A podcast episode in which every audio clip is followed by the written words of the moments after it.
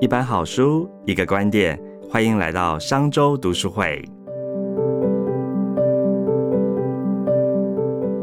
各位商周粉丝团的朋友，大家好，又来到我们今天商周读书会的说书时间。今天要为大家介绍是最近非常热门的一本书哦，投资最重要的事情。那这本也是价值投资大师霍华马克思的一本书哦。我们今天邀请到的是财经作家雷浩斯来为我们说书。大家好，是那为什么要请雷浩斯来帮我们说书？除了雷浩斯有帮我们就是呃写这本书写推荐序以外啊，其实雷浩斯也是一个价值投资者哦。所以其实为什么像大家都呃这本书最近真的是非常卖的非常的好。其实很多投资人投资者他都需要找一个投资的经典哦。这这本书也是所有的投资专家都非常推崇的一本书哦。那可不可以请雷浩斯先帮我们简介下这本书在谈什么内容呢？那霍尔马克思又是谁呢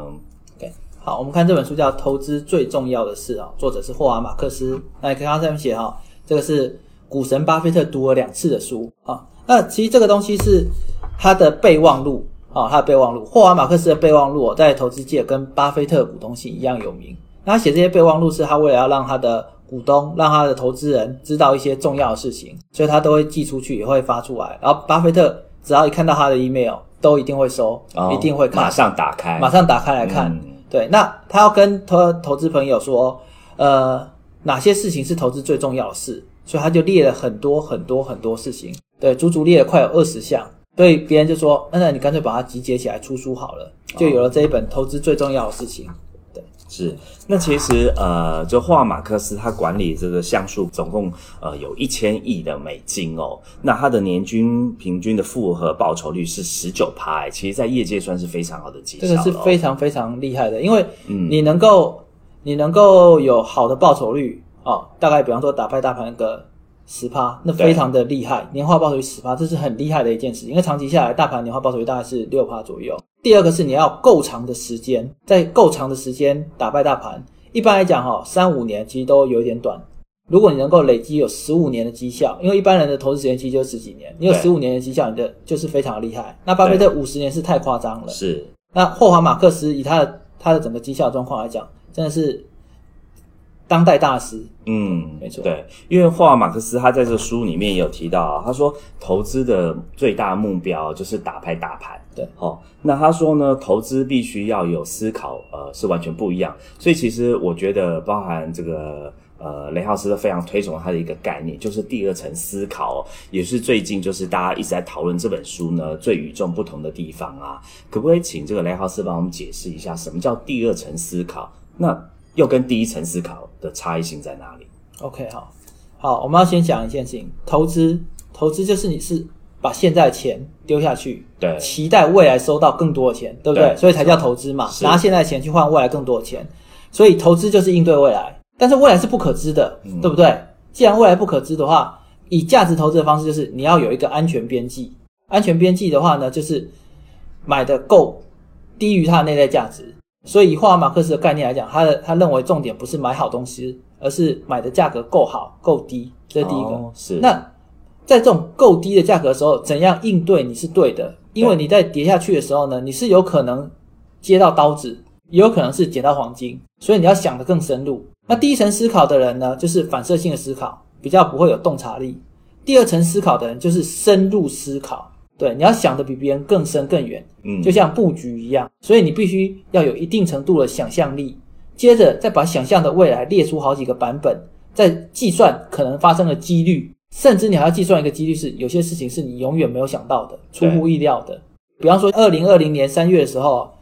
股市大跌，霍华马克思在那个时候就一口气发出了一大堆备忘录，在备忘录里面他列出了一个重点，他在金融市场这么多年来遇过无数的金融危机。只有这一次是他真的感受到生命受到威胁，家人可能会过世，这是他以前到现在都没有遇过的。嗯，所以你是有可能遇到一些你没遇过的事情，是对，所以这才是投资可能会产生的意外风险。哦，OK，因为其实呃，我们刚才讲第一层跟第二层思考的时候，其实书里面他举了一个。呃，非常多很简单哈，但是你一看就会懂的例子哦，在那个三十五页，比如说他第一层思考会说，诶，这是一家好公司，好，这样大家都会讲嘛，纯股嘛，所以我就买这家好公司。但是第二层思考就会说，大家都买的时候，哦，这些股价就会被高估。好、所以它可能会市价过高，所以它卖出。好、盛中最近我们讲到是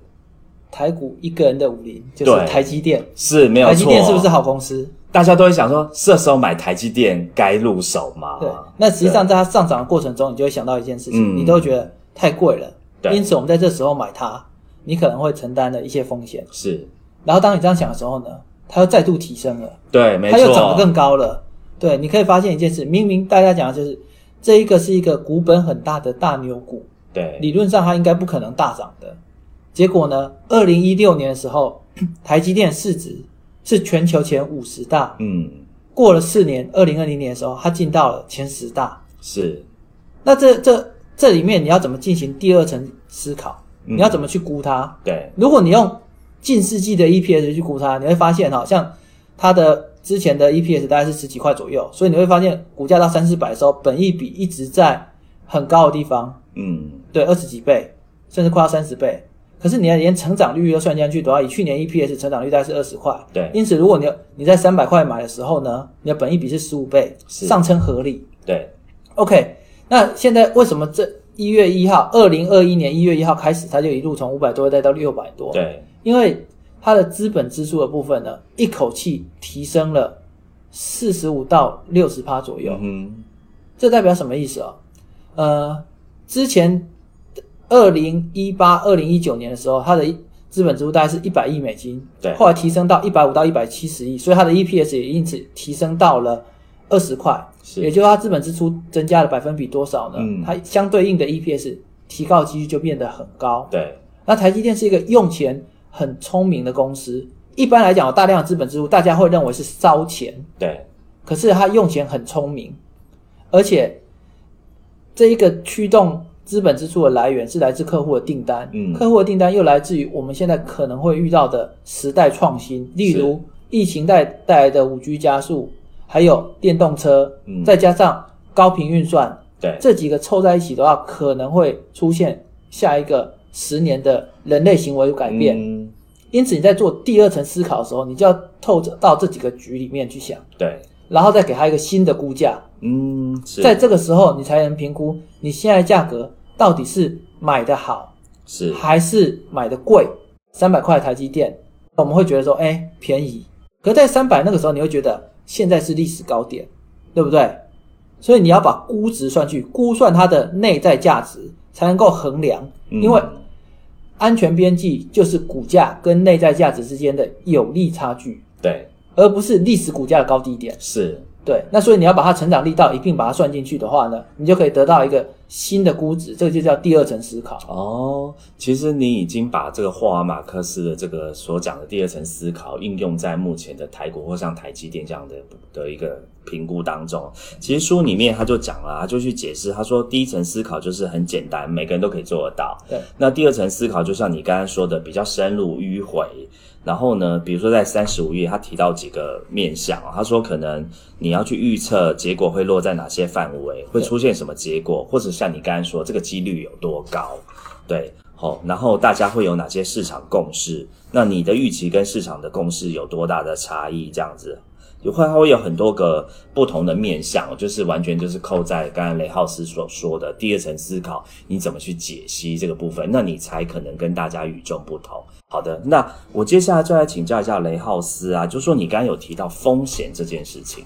好，那尤其在这个书里面，其实呃，霍尔马克斯也提到说，其实呢，呃，大部分的投资人对于风险这个理解的误解呢，都希望因此都得到了错误的结论，这样反而亏损连连哦。那呃，雷浩斯，你个人在做价值投资这么多年哦，你觉得风险在这个投资里面代表的角色是什么呢？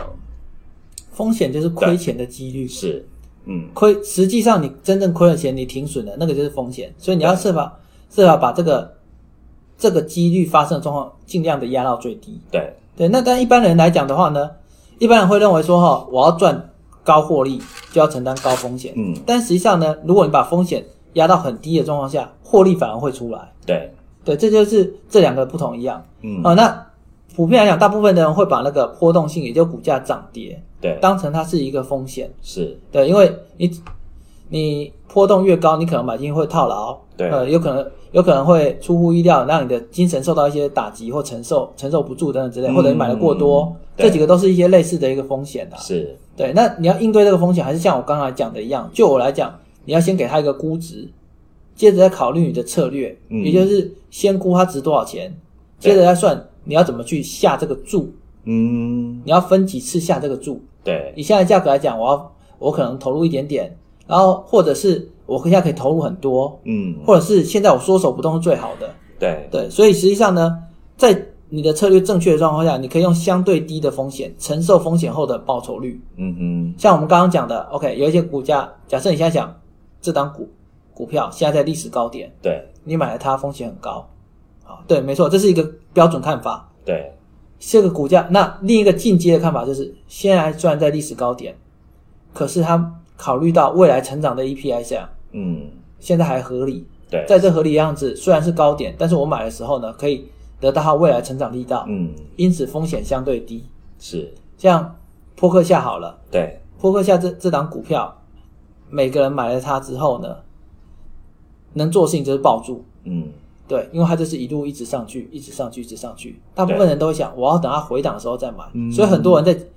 几十块的时候没有买，几百块的时候没有买，是，几千块的时候忍不住终于买下去抱紧了，对，然后决定就是不要动，然后它就慢慢的整个拉上去了。嗯，那当然这是其中一个一个个股的风险，那整体市场的风险是什么呢？因为股票市场就是一个会吸引人进去的地方，对，因为它迎合了人性里面的贪婪，每个人都想要更多的钱，懒惰，每个人都想要在更轻松、更少力气的状况下赚到更多的钱，嗯，还有随机奖励。你有的时候会赚，有时候会亏，所以你才会沉迷。是，如果你每次都会亏，你绝对不会进去。对，因此，贪婪、懒惰、随机奖励会把人吸进去，也会把资金吸进去。嗯再配合高涨的股票，会把这三个重叠吸进去。因此，你可以看到台积电高涨的时候，又像我刚刚讲的五 G 电动车，这并不是什么非常稀奇的概念，因为到处都有。因此，金融机构开始发行各式各样的基金。那现在 ETF 比较红，所以你发行就是 ETF。这些 ETF 跟跟基金就被迫在高档的时候，一定要投入一定比例的台积电。然后接着呢，国外的基金或其他相关的基金就会把更多的资金拉进来，形成了整体市场上可能产生的高估风险。嗯，在这个高这个高估的状况下呢，如果我们的市场预期成长率还会持续嗯，它就会持续的推动。但是当这个预期一消失的时候，它就会逆向反下来。因此，在高估的时候，它就会震荡回合理价。那当然，合理价在哪里？我们可能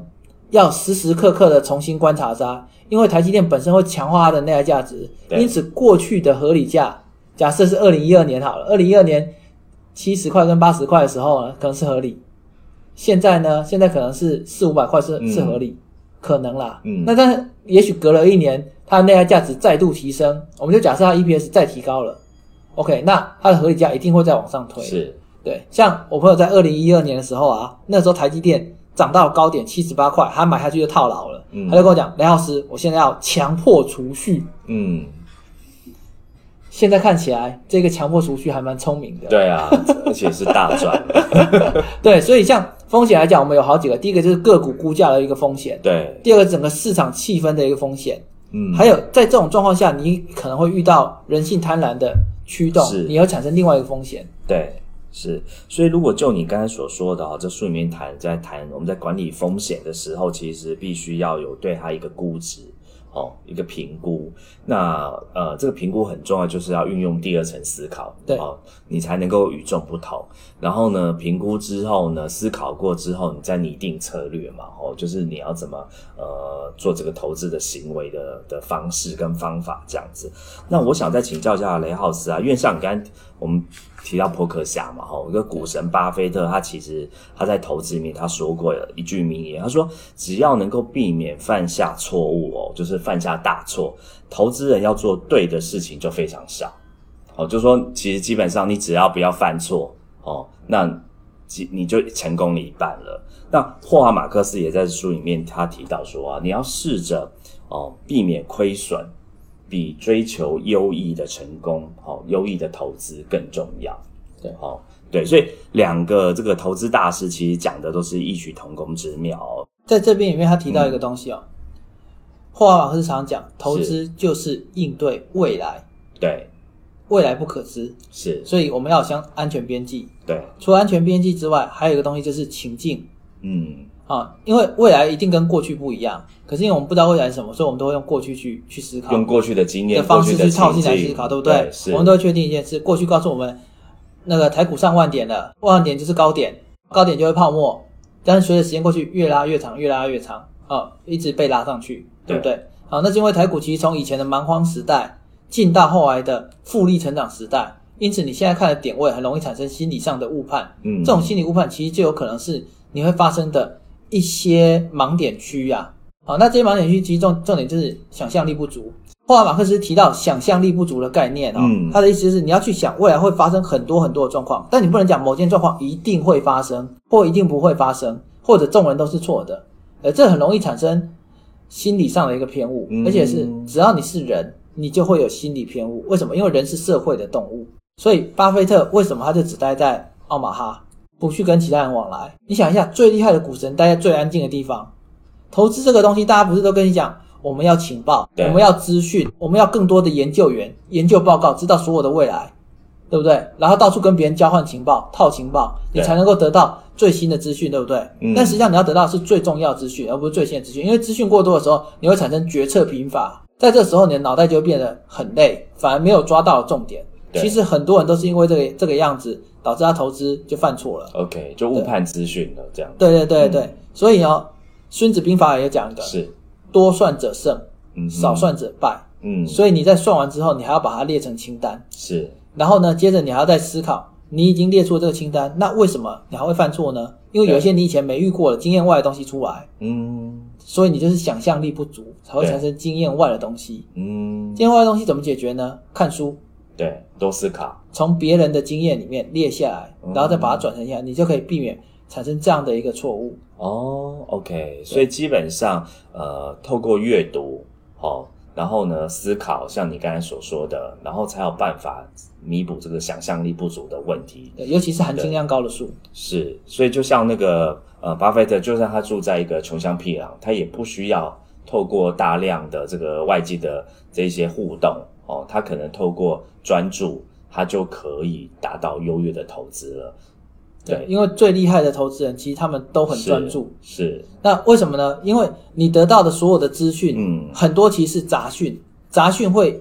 影响你的注意力。是，那你专注呢，你就把那些杂讯从资讯可能整理成资料，再从资料整理成你的看法。是，因此，巴菲特做事情，他就把大量的文件、大量的资料，通通都转变成他的看法，他就可以处理掉这些资讯的。哦，OK。所以其实呃，阅读是一种方式，其实很重要一个雷老师刚才谈就是要思考，那尤其是书里面在讲的第二层思考这件事情哦。那其实就雷浩斯你在推荐序里面有提到，就因为我们今天虽然是谈霍尔马克思的书哦，对其实你一直都提到了巴菲特跟查理蒙格哦，就是哦伯克夏的董事长跟副董事长。我知道你对于巴菲特跟查理蒙格都有非常详细的研究哦。那你在这个推荐序也特别提到说，哎，你觉得这个霍尔马克思有查理蒙格的特质？哎，对，尤其是他有几个蛮重要的特点，像思维模型啊、检查清单这些，可不可以请你分享一下？哦，原来这些投资大师在某一些人格特质跟思考模式，其实都是非常的相近。哎，呃，这边要先说明一下哈、对因为我对查理蒙格算是研究的蛮深入的，是，然后我可以很肯定的是，霍华马克思跟查理蒙格是很接近的类型他们的人格特质都很接近，他们很都很理性，对，而且呢，他们都是很重视环境。像巴菲特好了，巴菲特其实对巴菲特是个宅男，但是查理蒙格呢，他对一些生活或者是衣着都会更重视一点。对。那霍华马克思是个型男，对，对这我们都知道。是，那那他们的重点就是，他们虽然都很理性，但是霍华马克思跟查理蒙格是比较接近的类型。查理蒙格的标志就是思维模型、检查清单、反过来想，还有人类误判心理学。那霍华马克思的标志是什么？就是第二层思考，也就是跟思维模型是同类型的一个方式。然后再来备忘录，备忘录，备忘录嗯跟检查清单也是类似的方的一个功能。对，再来就是避开投资陷阱，反过来想嘛，以及霍华马克思很重视心理学，对避免情绪所带来的负面影响。这就这些人很厉害的地方。我观察过某些投资大师，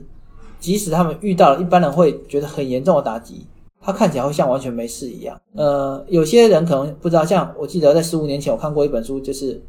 二十万到十亿那个，对，就是期货天王张天王，哦，他在那个两呃二零零四年哈、阿阿扁两颗子弹那个时候啊，他的期货不会做多，就崩盘，那个两个跌停嘛，台股对这件事非常有名。听说他走出他的操盘室的时候，看起来跟没事一样，这就是一种很特别的人格特质。那这种人格特质不是每个人都有，是少部分的。所以你在应用他们的方式的时候，你要想哪些是适合你的，哪些是不适合你的。嗯，如果你没有那个特质，没关系，你要了解自己，你要告诉自己，你要运用你的强项，不要用到弱项。那如果他们有些特质刚好符合你，或者他们有些东用的东西是技术而不是特质，那你就可以拿来用。例如嗯检查清单，其实它是个技术，这个技术你只要把它养成习惯，会非常的好用。然后人类误判心理学也是一个技术，你只要有足够的敏锐度，还要花时间跟力气去做第二层思考，因为思考很花时间跟力气，所以大部分人都不会做。诶，大部分人思考的技术其实不是很好。有一个很简单的方式，你把它写下来，画成流程图，然后把它的逻辑化，对，把它逻辑化，嗯然后呢，这个流程图呢形成决策树，在后面的每一个计算它可能发生的几率。所以霍华马克思在讲第二层思考的时候，他讲某些事情会发生，某些不会。你没办法把它画出来的时候呢，你大脑思考的那个空间就被释放出来，因为它图像化了嘛。嗯，所以以我的状况来讲，我会把很多东西都先写在白纸上，然后贴在我墙壁上，然后我只要看那些就好了。因为你大脑本来就不是拿来记忆的，是拿来思考的。所以思维模型就是你把那些图像化的东西，你就先把它贴在墙壁上，然后你就去思考它，变成你的变成一个结构对，结构化思考。你可以嗯把工作用的 SOP 拿来应用改变你的生活。那这种 SOP 其实就是思维模型。对，哇，所以这样听起来，就是这本投资最重要的事情，其实不只是可以应用在投资上面呢，包含人生、工作很多决策上面，其实他讲的这个呃第二层思考啊，或是误判啊，或者相关的，其实都可以通通应用起来。哎，对，那你自己读了这本书啊，你自己其实这本书不是那么好读啦，对对对哦因为就是还真的蛮多知识内容需要好好的阅读思考。这样你自己读完之后，你觉得这书里面还有什么样的特点让你觉得可以特别值得分享的？我觉得还有一点很重要，就是是心理学。嗯，心理学，心理学，嗯。对，大部分的我们在看别人犯的错的时候，都会看得很明显，对。但在看自己的时候呢，就变得很困难。，OK，那是因为我们人类有误判机制在，是。这个天生的误判机制。嗯。所以你要为了避免误判，最重要的方式就是记录下来，嗯，写日记，然后回头再去看它，对，啊，回头再去把它捋一次。是，，对，这就是替你个人做下了一种刻意练习。嗯，啊。那这样子呢，可以矫正你的心理偏误。原因很简单啊，心理学虽然是一个内建的错误机制，可是它的痛点是，当你一了解它的原理的时候呢，它的负面影响会降低，嗯，正面影响会提高。是，所以你要用这个正面的影响来矫正你，然后把负面影响降低，这样就搞定了。哦，OK。没错所以这本书其实真的，不管是在投资或者是你的人生思维上，都有蛮大的帮助啊。对，那你会推荐给什么样的投资人来阅读这本书呢？如果你是价值投资者，对，那很推荐。嗯，如果你是一个有点卡关的投资者，嗯。认为说你需要更多学习的方向的，啊，那也是很推荐。对，那如果你是重整型的价值投资者，像巴菲特是护城河型的，嗯。早期格拉汉是属于重整型的烟屁股的，那也是很推荐是。这种。对，哦，这基本上就都很推荐看这本，对，难怪所有的投资专家都一致推荐这本投资最重要的事情哦。谢谢这个雷浩斯来今天帮我们介绍投资最重要的事情哦。其实还有很多精彩的内容，但因为时间有限，实在没有办法说完哦。那是不是可以请雷老师最后再帮我们分享一下书里面你最喜欢哪一个部分的观念呢？除了第二层思考以外，还有跟我们刚才讲的这个呃相关的种种的部分呢？你有没有特别想要在最后跟大家分享什么哪一个部分？呃，在这里面呢，还是要讲，霍尔马克斯有个概念，他说是，擅长游泳的人很容易淹死在一个池塘里面。对，为什么呢？为什么？对啊，因为你擅长游泳，所以你才会轻忽那些风险。嗯哼，因此，我觉得有时候你就要把自己归零，归零回去看，就像用一个新手的方式去看它。对，对，所以我觉得很重要，就是霍尔马克思那个比喻会提醒你风险的重要性，而这个是。风险不只是亏钱的几率，甚至是可能是一个致命的几率。嗯。对我觉得这是一个他讲过而我很喜欢的一个概念。，OK，好的，谢谢谢谢雷浩斯，那我们今天说事就到这边结束了，谢谢大家，拜拜，谢谢大家，拜。商周读书会集结商业周刊出版的好书选读，邀请您订阅 Podcast 商周吧，或是按赞追踪 FB 粉丝团商周读书会，掌握最新出版讯息。